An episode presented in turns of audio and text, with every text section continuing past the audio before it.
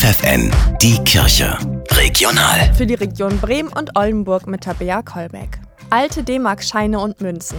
Sie machen nicht die Masse aus, aber in so manchen Haushalten liegen sie immer noch ganz unten in der Schublade. Mit diesem alten Geld kann man aber auch etwas Gutes tun. Vor 20 Jahren ist so im Oldenburger Land der Caritas Sozialfonds Weihbischof Freiherr von Twickel entstanden, weiß Geschäftsführer Konstantin Riemann.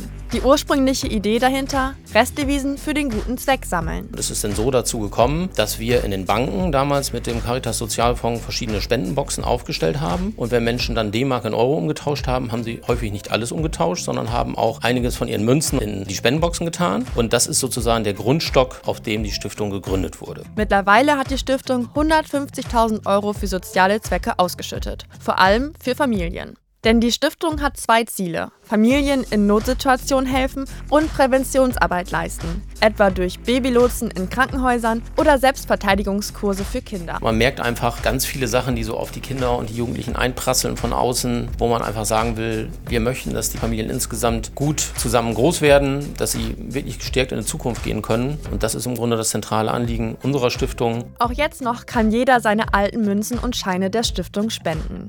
An vielen Orten im Oldenburger Land gibt es dafür kleine Sammelboxen. Das Bremer Caritas-Projekt Wärme auf Rädern startet in eine neue Runde. Mit einem umgebauten Fahrradanhänger ziehen Ehrenamtliche zweimal in der Woche über den Bremer Bahnhofsvorplatz und verteilen kostenlosen Eintopf Kaffee und Tee an bedürftige Menschen.